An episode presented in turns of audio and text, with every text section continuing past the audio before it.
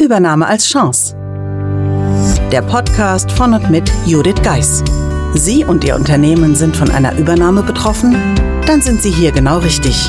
Judith Geis, die Expertin für US-amerikanische Übernahmen im deutschsprachigen Raum, teilt mit Ihnen wertvolle Tipps und Tricks und zeigt Ihnen, wie Sie diese Veränderung für sich und Ihr Unternehmen nutzen können. Ganz nach dem Motto: Take the Chance.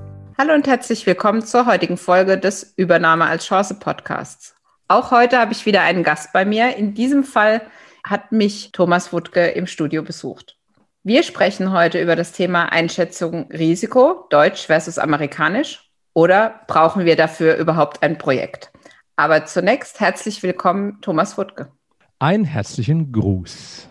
Wir wollen heute ein bisschen darüber sprechen, wie Amerikaner bzw. Deutschen Risiken einschätzen und warum wir beispielsweise für eine amerikanische Übernahme überhaupt ein Projekt brauchen. Also ich erlebe sehr oft, dass die Kunden erstmal so ein bisschen blauäugig reinstarten und erst im Verlauf feststellen, dass es ein Projekt ist. Jetzt natürlich aus Ihrer Erfahrung und mit Ihrem Hintergrund. Wie sehen Sie solche Sachen? Kann man eine Übernahme ohne ein Projekt, ohne eine Projektorganisation aufbauen? Äh, ich glaube, das ist zunächst mal gar kein Problem. Zunächst äh, von hier von, von Übernahmenprojekten oder von Merchern oder von USA versus Deutschland, Europa oder wie auch immer. Das ist eine weit verbreitete Krankheit, möchte ich schon fast sagen, dass Vorhaben, wenn ich es mal allgemein nennen darf, Vorhaben generell unterschätzt werden. Und dann ist dann immer so, ich gehe dann blau, ich stolper dann blauäugig rein und dann mache ich irgendwas und dann ist es auf einmal dann hinten dran ist dann auf einmal ein Projekt und dann wird irgendwie das mit Projekt bemantelt oder angemalt und so richtig über den Projektgedanken hat sich denn da noch niemand eine Platte gemacht und hat eigentlich im Vorfeld auch gesagt, hey, Achtung, das wird jetzt nicht unkompliziert, sondern wir müssen uns da im Vorfeld auch schon mal mehr als nur ein Meilenstein Gedanken machen, was die Planung angeht. Also wir setzen ein richtiges Projekt auf. Also lange Antwort auf die erste Frage. Also es ist gar kein spezielles Problem von Merger-Projekten. Viele, viele Manager neigen dazu, Projekte generell zu unterschätzen oder das Projektmanagement generell zu unterschätzen. Da können Sie ja insbesondere auf langjährige Erfahrung zugreifen. Vielleicht, und das haben wir eben vor lauter erste Frage ganz vergessen, vielleicht möchten Sie ein bisschen was zum Hintergrund, dass der Hörer, die Hörerin ein bisschen einschätzen kann, warum genau Sie diese Aussage treffen können. Ja, ich war mal zuständig in einer Aktiengesellschaft für den Auftragseingang, also sprich für die Projekte, für die Projektdurchführung. Im Softwarebereich war das und äh, das gab schon immer damals die Diskrepanz zwischen dem Vertrieb, das waren die Jungs, die dem im Porsche vorgefahren sind und in schicken Anzügen darum gelaufen. Und dann gab es die Entwickler, die Nerds, die auch dann äußerlich schon mal ganz klar sich differenziert haben vom Vertrieb. Und wenn alles gut gelaufen ist, dann sind die Vertriebler in den Himmel gelobt worden und wenn es schlecht gelaufen ist, dann wurden die Projektleiter geschlagen. So, also das klingt jetzt zwar stereotyp, aber das war wirklich die Kultur. Und ich bin dann da reingerutscht und habe dann versucht, durch eben eine Projektorganisation und andere Projektthemen erstmal da auch Ordnung in diesen Laden zu bekommen. Und so kam dann auch meine Liebe in Anführungszeichen zum Projektmanagement. Ich mache jetzt seit 20 Jahren Projektmanagement-Beratung. Und diese Projektmanagement-Beratung, die hat uns in viele Organisationen jetzt gebracht oder in viele Kundensituationen gebracht, also von Pharma, Automobil, aber auch nicht nur jetzt in den Branchen, sondern auch weltweit. Und ich war auch oft in den USA, bin Gründungsmitglied von PMI in Deutschland, also dem Project Management Institute und war auch in der Funktion bei PMI dort mehrere Jahre dort als Direktor tätig und das hat mich in der Zeit wirklich dann 20 äh, Besuche zum Teil manchmal pro Jahr in den USA gehabt. Und da habe ich dann viel gelernt, auch dann hier zwischen den Amerikanern und den Deutschen, glaube ich zumindest, aber wahrscheinlich noch lange nicht alles. Ich denke, zu diesem Gebiet lernt man nie aus. Aber was wir im Vorgespräch ausgearbeitet haben, ist das unterschiedliche ja, Einschätzen von Risiken und damit natürlich die Auswirkungen auf Projekte. Vielleicht wollen wir da heute an der Stelle unsere Hörer und Hörerinnen daran teilhaben lassen. Naja, die Einschätzung von Risiken, wenn man einfach mal das von zwei Seiten aus betrachtet. Für uns hier in Deutschland, Mitteleuropa, haben Risiken immer was furchtbar Negatives. Risiken sind schlecht, Risiken sind gar nicht gut, Risiken will ich nicht haben. Das können Sie ja mal gerade selber fragen, auch die Hörer, wenn ich Sie mal spontan fragen wollen, wollen Sie ein Risiko haben? Um Gottes Willen, was will ich denn mit dem Risiko? Und die Definition von einem Risiko ist zunächst mal auch wertneutral. Das ist gar nichts Schlechtes. Ein Risiko kann auch gut sein. Wir sagen dazu hier bei uns Risiko und Chance. Die Chance ist das Gute und das Risiko ist das Schlechte. Das stimmt aber eigentlich gar nicht, weil Risiko ist neutral und das, die Bedrohung ist das Schlechte und die Chance ist das Gute. Das ist jetzt zwar wieder haarspalterisch und da kann man das jetzt auch akademisch nennen, aber das zeigt auch schon mal, dass der Mindset zu, hin zu Risiken zunächst mal dann auch von anderen Teilen dieser Welt neutral gesehen wird. Und nicht nur negativ. Also nicht nur, dass es jetzt dann schlimme Sachen sind, die uns in irgendeiner Form vom Ziel abhalten. Und dann wird auch dann meistens dann hier versucht, den Risiken ganz auszuweichen. Ich will gar keine haben. Fragen Sie auch mal äh, spontan jemand, willst du Risiken? Bleib mal bloß fort mit dem Zeug. Wir können uns aber gar nicht leisten, keine zu haben. Es gäbe auch keine Innovation ohne Risiken, ohne Unsicherheiten auf die Ziele. Und allein dieser Hintergrund, der ist schon mal so ein grundsätzlicher. Jetzt will ich nicht sagen, dass wir hier in Mitteleuropa alles Angsthasen sind, die jetzt sich nichts trauen, aber die Kultur einfach mal einmal just do it. Warum kommt der Spruch nicht von uns hier? Just do it. Wir versuchen es einfach mal. Und dann die viel berühmte oder viel hochgelobte Fehlerkultur. Erstmal hinfallen und dann wieder aufstehen, Krone richten, weitergehen. Und bei uns ist das halt immer stigmatisiert. Oh, der hat schon mal eine Insolvenz gehabt. Oh, nee, den wollen wir, also, naja, der hat, der, der war nicht so erfolgreich. Also wir, wir glorifizieren viel mehr, glaube ich, jetzt hier diese, ich habe nie einen Fehler gehabt. Und was ich ganz interessant fand, auch dann in der USA-Zeit, sage ich jetzt mal, da war der Ausspruch der gewesen, oh, wir haben hier einen Bewerber und der Bewerber, der ist sehr gut, der ist sehr qualifiziert. Warum? Der hat schon zweimal mit dem Gesicht im Staub gelegen, sozusagen. Und da habe ich mich noch im ersten Moment gewundert und haben gemeint, hä, das ist doch jetzt gar nicht der richtige Mann, den wir dann da brauchen dafür. Doch, der weiß, wie der Staub schmeckt. Den nehmen wir. Und das ist eine ganz andere Haltung zu, in Richtung von, ja, wie gehe ich denn mit Unsicherheiten um? Gehe ich denn da offensiv um oder gehe ich da auch erstmal zurückhaltend um? Und das fällt mir auch im Projektgeschäft auf, dass wir uns Dinge, jetzt haben wir die Risiken haben wir auf beiden Seiten, aber die werden hier auf der anderen Seite des Atlantiks durchaus offensiver angesprochen. Die werden auch deutlicher adressiert. Bei uns werden die immer so weggedrückt. So nach dem Motto, solange wir nicht drüber reden, sind sie nicht da. Wir machen so wie die Kinder, wir machen mal die Augen zu, und dann bin ich weg. Such mich, ich habe die Augen zu, du kannst mich jetzt nicht sehen. Nur weil ich dich nicht sehen kann, kannst du mich nicht sehen. So ist es auch mit Risiken. Wenn ich die Augen zumache, dann denke ich, ah, die Risiken sehen mich jetzt gerade nicht. Und, ähm, ich finde, gerade in dem Punkt ist natürlich auch in dem Risiko eine Riesenchance, weil wenn ich genau weiß, wo meine Risiken liegen, dann kann ich natürlich auch über Frühwarnsystem einfach schon sehen, okay, da passiert was oder die Indikatoren festlegen, woraufhin ich dann selbst sagen kann, okay, jetzt muss ich handeln. Auf der anderen Seite, Sie sagten es auch ganz deutlich, ohne eine, nenne ich es vielleicht sogar Risikofreude, wären viele Dinge, viele Produkte, die wir jeden Tag nutzen, gar nicht möglich gewesen, wenn jemand vorher kein Risiko eingegangen wäre. Der andere Punkt, der mir da noch kommt, ist definitiv, gerade die Tage habe ich auch mehrere Artikel gelesen, wo es wirklich über diese ja, Fehlerkultur in Deutschland wie in den USA ging. Und da war es halt auch wirklich, der Amerikaner schätzt es, wenn man schon am besten zwei oder dreimal pleite gegangen ist, weil dann hat man im Zweifel alle Fehler gemacht und kann jetzt ganz deutlich erklären, warum man die gemacht hat und daraus lernen. Wir in Deutschland verzeihen Fehler oder eine Insolvenz oder wie auch immer, vielleicht auch einen beruflichen, ja, nicht unbedingt Höhepunkt, einfach ganz anders. Und ich glaube, wir hatten auch vor kurzem einen Interviewgast da, der Thomas Klauder, und da ging es wirklich auch um dieses Recruiting, Deutsch versus Amerikanisch, und wir hatten genau dasselbe Beispiel. Der Amerikaner guckt ins Profil, okay, ist vielleicht nicht so geradlinig, aber okay, da, hat, da ist er hingefallen, aufgestanden, da ist er hingefallen und aufgestanden, da hat er gezeigt oder er zeigt jetzt im Gespräch eine Präsenz und er will das einfach.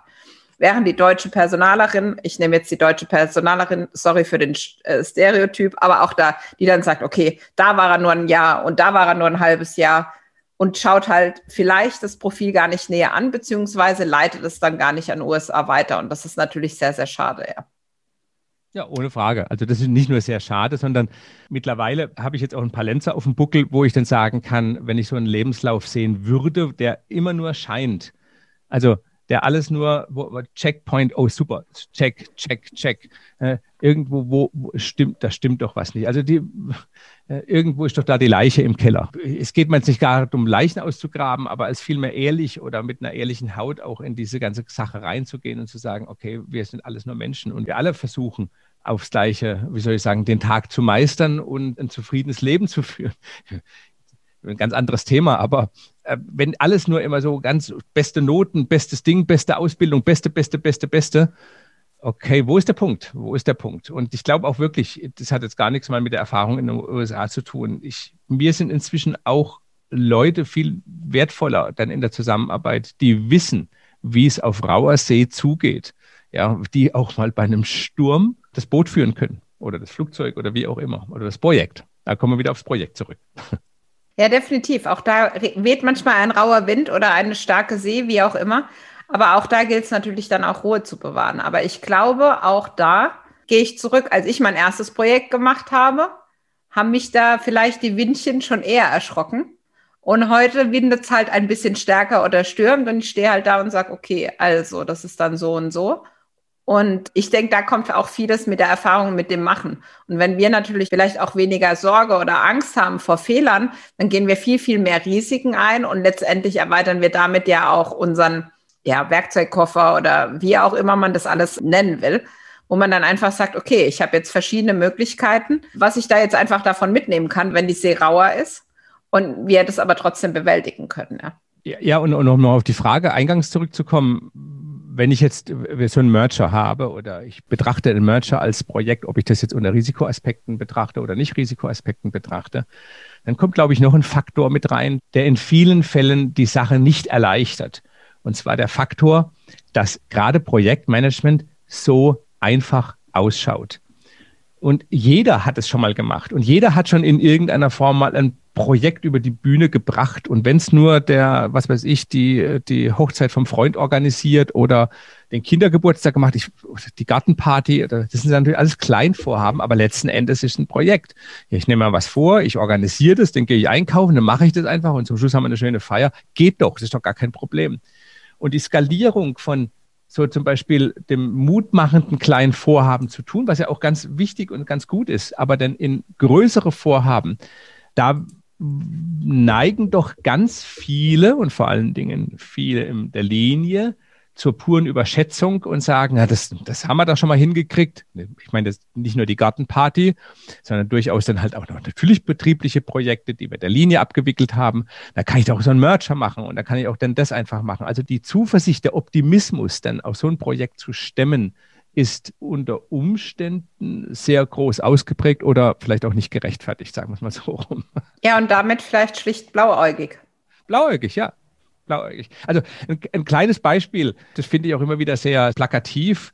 Das ist das theoretische Konzept der sogenannten Kommunikationskanäle. Wenn wir beide jetzt hier miteinander sprechen, auch wenn wir das jetzt hier über Zoom machen, wir sind zwei Personen und wir haben einen Kanal.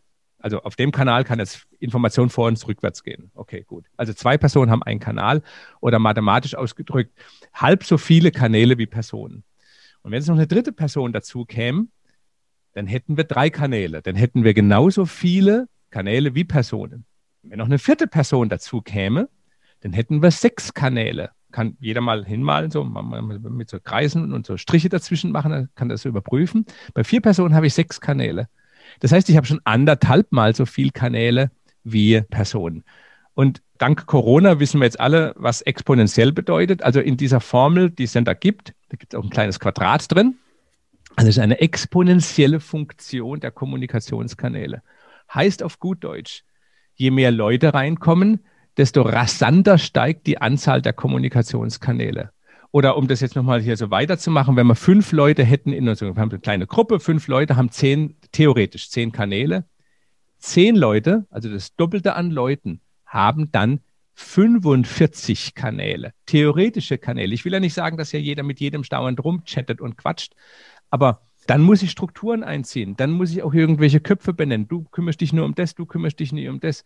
Und vielen Leuten wird genau das, diese schnell steigende Komplexität zum Verhängnis im Sinne von, ich bin mir gar nicht darüber bewusst, dass jetzt auf einmal diese Steigerung exponentiell ist. Wie oft habe ich jetzt in der Zeit gehört, naja, jetzt habe ich zehn Leute bei mir im Team, ja, jetzt, oh, jetzt sind es 20 Leute im Team geworden, denn im Laufe der Zeit, oh, das ist ja vielleicht ein Ameisenhaufen, ein Katzenhaufen, ein Flöhehaufen. Ich komme da nicht mehr hinterher, ich werde verrückt. Gerade gestern noch mal ein Telefonat gehabt. Und dann sage ich, ja, 20 Leute sind halt nicht nur eine Verdopplung, das ist zwar eine Verdopplung der Person, aber es ist eine wesentlich höhere, eine wesentlich höhere Komplexität in Bezug auf Kommunikation. Und das wird einfach erstmal ignoriert. Vielleicht wissen das auch viele gar nicht dass das jetzt letzten Endes dann so eine Funktion dann auch darstellt. Unabhängig davon reden wir jetzt, dass die Kommunikation rein in diesem Projektteam bleibt. Das kommt noch dazu, genau. Genau. Ja, ja. Dann steigt es ja nochmal ins Unermessliche und bleibt vielleicht auch nicht nur im Büro.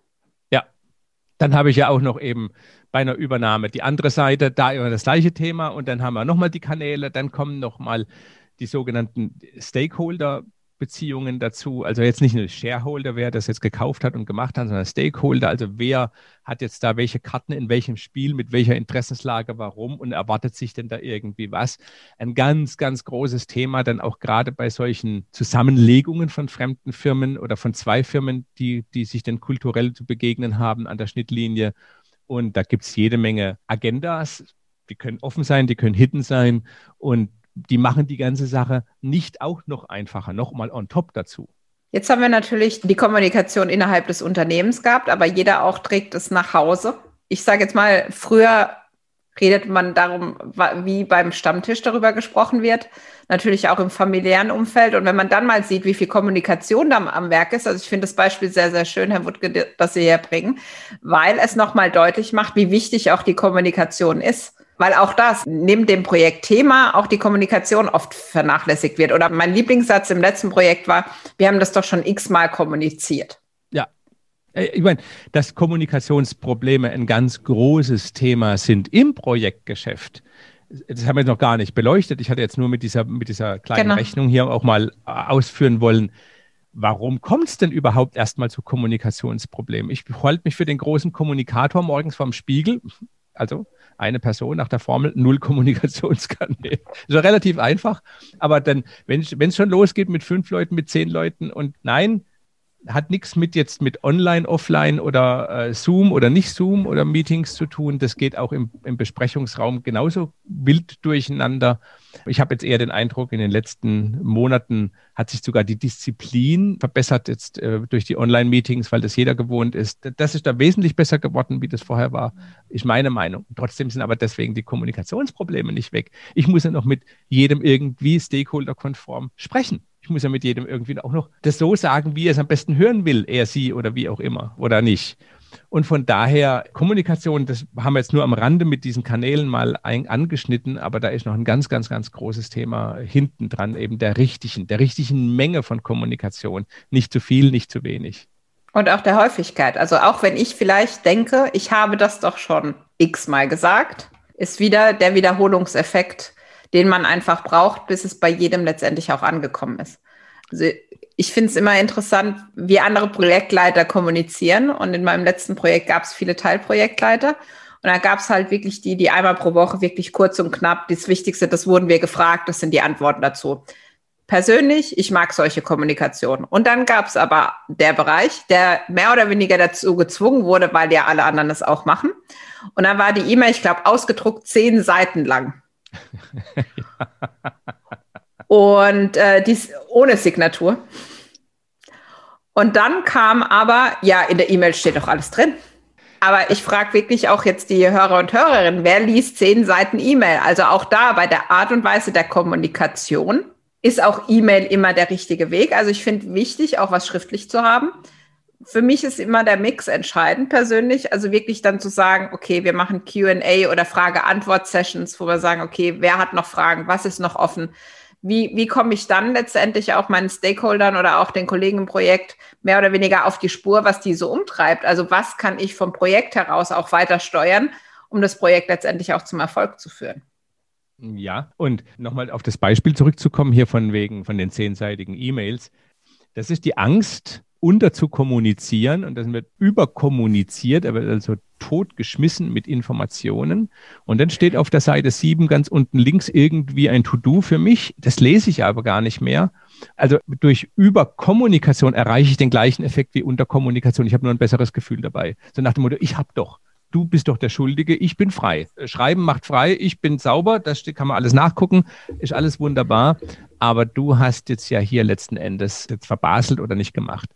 Und aus dem Aspekt heraus wird halt, was Kommunikation angeht, nicht nur eben zu wenig gemacht, sondern Nein, also alle sind sich einig, es ist zu wenig kommuniziert, aber in Wirklichkeit ist gar nicht zu wenig, es ist zu viel kommuniziert. Es ist nicht richtig, es wird nicht richtig kommuniziert, es wird nicht stakeholder-konform das so beigebracht in den Happen, wie ich das am liebsten habe. Und jetzt komme ich nochmal zu den lieben Freunden über dem Teich, die dann unter Umständen noch andere Präferenzen haben. Das sieht man auch schon, wie denen ihre PowerPoints zum Teil aufbereitet sind, wie denen ihre Excel-Charts aufbereitet sind. Wir sind da viel perfektionistischer, habe ich manchmal den Eindruck. Dort ist es viel einfacher und dann kann ich dann aber auch jetzt hier als Mitteleuropäer dann der Meinung sein, naja Gott, mit der Qualität, wie dieses PowerPoint gekommen ist, kann der Inhalt ja auch nichts sein. Das ist ein Pares pro Toto-Problem. Ich irre mich, da stehen ganz tolle Zahlen drin, nur die Form der Aufbereitung ist unter Umständen eine ganz falsche oder Nein, nicht falsche. Eine andere. eine andere. Und ich mache einen völlig falschen Schluss. Ich mache dann aber den falschen Schluss. Nicht die Präsi ist denn falsch, sondern ich mache den falschen Schluss und denke, naja, da kann ja gar nichts richtig drin sein. Auch da ist wieder Sender und Empfänger. Ja. Die Wahrheit liegt sicherlich dazwischen. Ich muss ganz ehrlich gestehen, bei mir ist dann ab und an auch der Punkt, wo ich sage, warum formatiere ich in diesem Zustand, also in dem Zustand der Präsentation oder der Unterlagen schon? Ich brauche das für mich, um mich zu ordnen oder mir vielleicht auch Momente nochmal zu geben, wo ich drüber nachdenke. Bei mir ist es ein Teil des Tuns. Aber für andere ist es natürlich, ja, das muss bunt aussehen, es muss schön aussehen, es muss schön dargestellt sein. Auch das andere Thema, es muss eine PowerPoint sein. Wer sagt, dass alles in eine PowerPoint reingedrückt werden muss? Und ich sage dann, die Zeit manchmal, selbst wenn ich in meine Projekte gucke, die wir mit PowerPoint uns beschäftigen, wenn wir dies in andere wichtigere Dinge, in Anführungsstrichen, reingeben würden, dann würden wir vielleicht auch mehr Nutzen fürs Projekt selbst stiften. Aber wir sind gewohnt, es ist in PowerPoint, da ist dann Statusbericht und man hat ja gesagt, man kommuniziert so. Und dann kümmert man sich halt um die Präsentation anstatt zum Beispiel um das ein oder andere Risiko, das sich vielleicht gerade zeigt, wo man dann in dem Moment lieber wegschaut. Ja. Ja, durchaus richtig und durchaus auch gefährlich, ja, weil dann halt wieder Dinge unterm Tisch fallen, weil ich dann nur nach Äußerlichkeiten dann, beurteile, anstatt nach dem inneren Wert. Und vielleicht noch ein Punkt, wenn wir hier gerade über Projekte sprechen oder Projekte zu Kultur-Mercher-Themen, wenn ich jetzt mit A und B zu tun habe. Viele Mercher werden als Projekt, als Mercher-Projekt bezeichnet, sind aber in Wirklichkeit gar keine Projekte, sondern sind eher Programme. Und ein Programm ist eine Anzahl von Projekten, die alle aber einem gemeinsamen Ziel dienen. Der wichtige Unterschied ist, dass ich unterschiedliche Arten von Projekten habe innerhalb dieses Merger-Programms. Also ich habe das ganz große Ziel, die Firma A will mit der Firma B zusammengehen, aber dieses Zusammengehen ist nicht notwendigerweise die Idee eines Projektes, sondern eben einer ganzen Reihe von Projekten. Und der Unterschied liegt darin, dass das eine Projekt einen klar definierten Scope hat, einen klar definierten Umfang hat. Da muss äh, Schnittstelle A zu Schnittstelle B gemacht werden. Es muss das meinetwegen das Finanzsystem 1 mit dem Finanzsystem 2 harmonisiert werden. Es müssen die Konten umgestellt, die Artikelnummern, keine Ahnung. Das ist alles notwendig. Das ist alles, muss alles gemacht werden unter Umständen dann, wenn hier zusammengegangen wird. Und das ist auch ganz klar beschreibbar projekttechnisch auch aufzeigbar, mit Meilensteinen, mit, mit, mit aller Beschreibung, mit aller Detailtiefe. Alles wunderbar. Das ist ein Projekttyp und ein Projekttyp, der auch dann klassisch im Projektgeschäft abgewickelt werden kann und nur am Rande und bitte, bitte, bitte nicht agil, sondern einfach nur klassisch abgewickelt wird, durchgezogen, gemacht, fertig. Und dann gibt es aber andere Projekttypen, die kein klaren Ergebnis hinten dran haben, die Kultur angleichen, jetzt gemeinsam an einem Strick ziehen und hoffentlich am gleichen Ende. Wollen wir dann sagen, wir, sind, wir, wir den Business Case auch erfüllen, den wir am Anfang dann auch geschrieben haben, damit wir zusammenkommen. Und diese Kulturprojekte, machen Sie da mal eine Strukturplanung darüber, machen Sie da mal einen Meilensteinplan über eine Kulturzusammenlegung, machen Sie da mal eine klassische Projektplanung. Kann ich nichts anderes machen wie scheitern in der klassischen Herangehensweise. Das wäre jetzt ein tolles Spielfeld für einen agilen Ansatz. Und da sieht man dann auch, dass ich innerhalb des Mergers durchaus mehrere, viele Projekte habe mit unterschiedlicher Typisierung. Also einmal agil, einmal klassisch, einmal vielleicht hybrid, unter Umständen ganz andere Aufsätze, unter Umständen ganz andere Kommunikationswege.